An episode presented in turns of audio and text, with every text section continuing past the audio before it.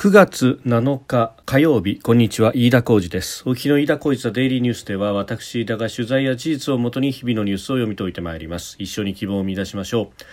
え今日取り上げるニュースまずは総務省が今日発表した家計調査7月分。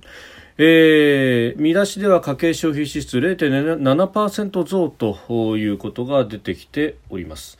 それからですね IAEA 国際原子力機関の、えー、エブラール事務次長らが来日しておりまして福島第一原発から出る、えー、トリチウムを含む処理水の海洋放出について、えー、検証作業を始めたということです。えー、それから自民党総裁選についてなんですが若手グループが派閥一任に反対という提言案を出したというニュースを取り上げます。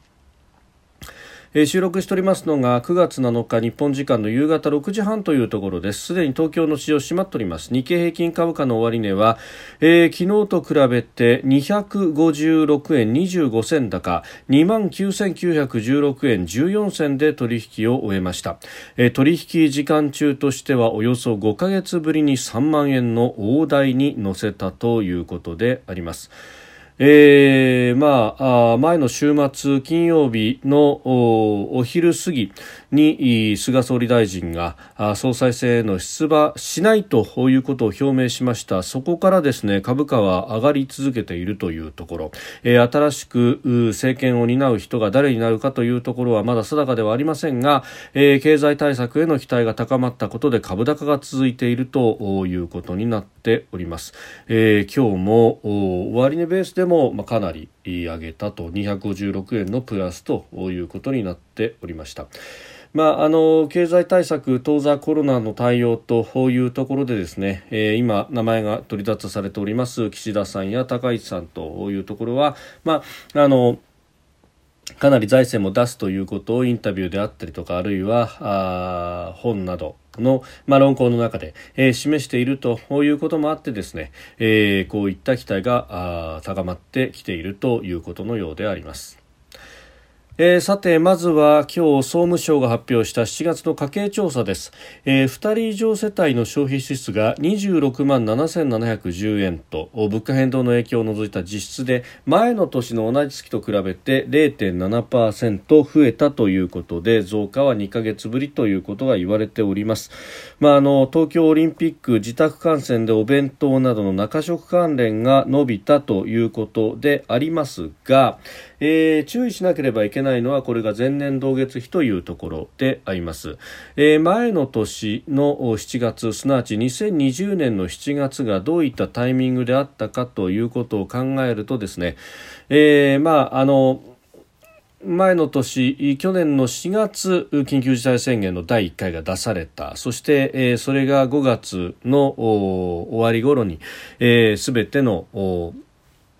都道府県で解除になったということですが、まあ、そこからですねまた感染者が増え始めてそして、えー、補正予算で予算がついた GoTo キャンペーン本来であれば7月の、まあ、終わりの4連休というところがスタートであったものがですね、えー、特に都心を中心として、えー、後ろにずれたということ、まあ、10月まで開始が延ばされたということがありました。えー、ということでですね感染があの当時拡大してきてで一方でワクチンはまだまだという状況の中で、えー、お盆休みであるとか夏休み行楽の需要というものがかなり落ち込んだということがあった。その時期であるということを、まあ、頭の中に入れておかなければいけない、まあ、そこと比べての前年同月比ということでありますので、えー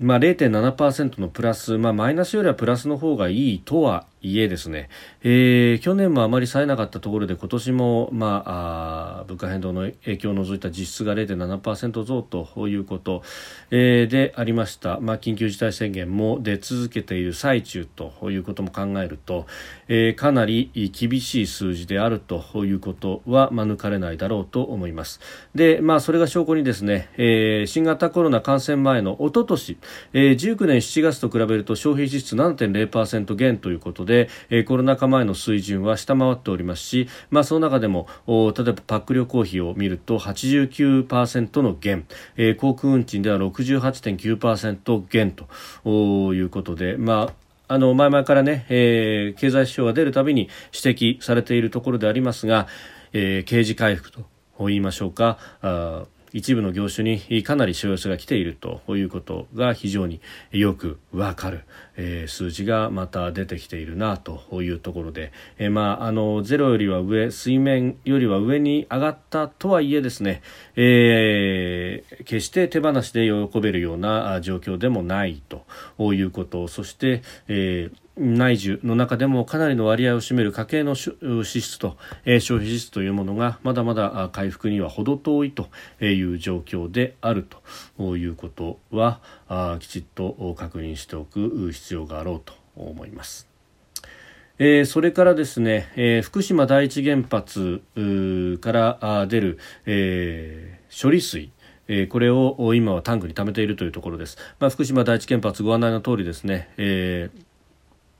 えー、今はあ溶け落ちたあ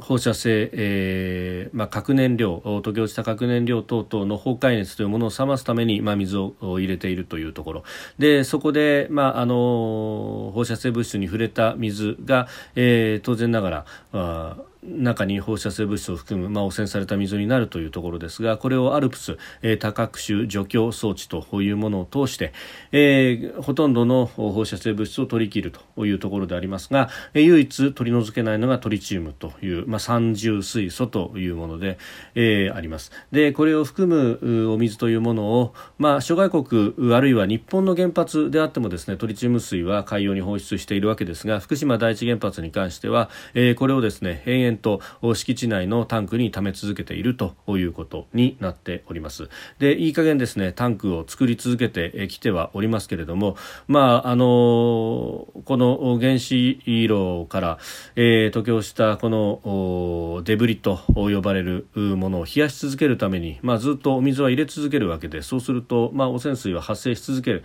えー、そしてそれを処理した処理水、え、トリチウム水は発生し続けるというわけでありますので、まあ、あの早晩土地が足らなくなるというのはもう目に見えていることであります。でこれをどうするかというところで菅政権は海洋放出というものを決断したということで、これがですねあの沖合1キロほどまで、管を通してでそこから海洋に放出するのであるということが、東京電力からも発表され、そしてそれに向けての工事が今行われている最中と2023年度にも、放出開始ということが出ておりますけれどれどもじゃあこの放出するですね、トリチウム水の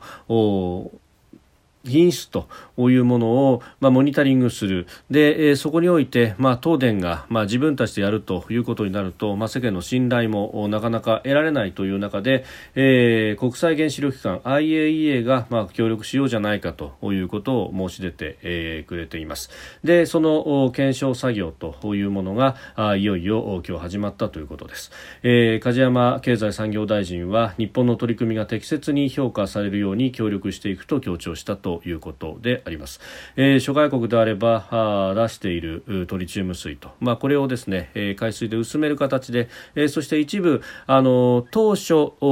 事態を対応した一番最初に出た処理水に関しては、まあ、あとにかくまずはあ水を処理して、そして貯めていくということを優先したということもあって、えーまあ、あのもう一度除去装置を使ってですね、えー、きちっと処理をしてトリチウム以外の、えー、放射性物質を取り除くという作業はしなければいけないということでありますが、まあ、それを通した処理水をですね、まあ、濃度を海水と混ぜて薄めてそして、えー、排出放出していくというところ、まあ、最終的にはその濃度を常時モニタリングをしてでそれを海外も含めてですね、えー、リアルタイムの形で、まあ、数値として出す。そして、えー、それに IAEA がお墨付きを与えるという、まあ、そのシステムの構築等々というところをですね、えー、これから詰めていくということにもなろうかと思います。えー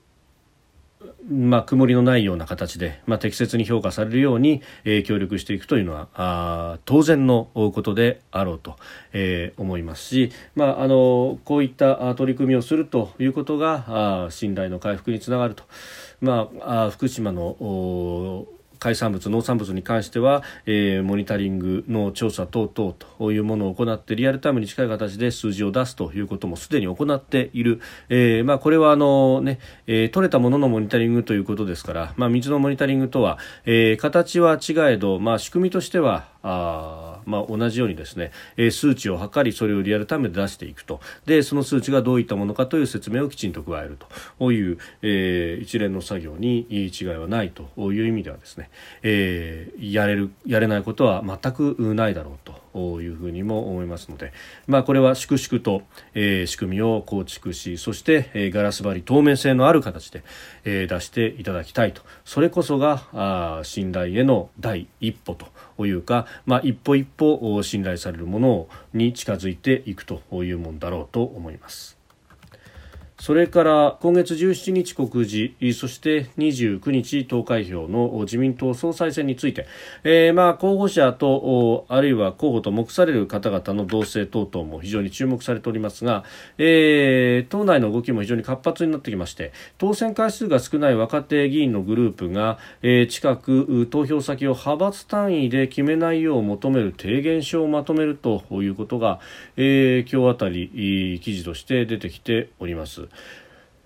えー、まあ、派閥によっては支援候補まだ決めかねているというところもあるということですが、まあ、自主投票をやらせてくれと、まあ、総裁選の投票は派閥一任とせずに議員の意思を尊重させてくれというような、えー、ことがですね、えー、盛り込まれるということであります。えーまあ、それ以外にも安全保障経済政策での立ち位置優先順位を各派閥が明示すべきだであるとか、えー、政府や党党の要職で、えー、在任期間が長期化すると権力が過度に集中するので、まあ、その辺を、えー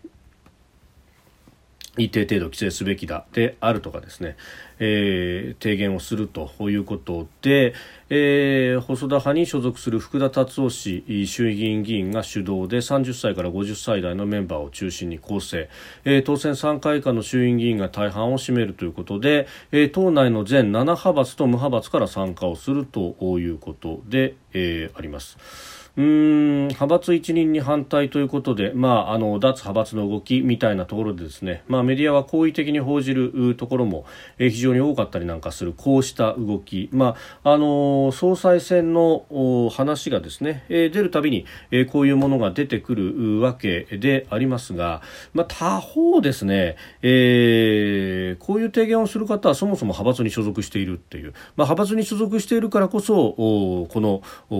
まあえー、不自由だから自由にさせてくれっていうことを言うんですけれどもこれ一方でですね、まあ、あのこの、まあ、若手とされる人たちの中でも、まあ、あのご意見には濃淡があるというのは、まあねえー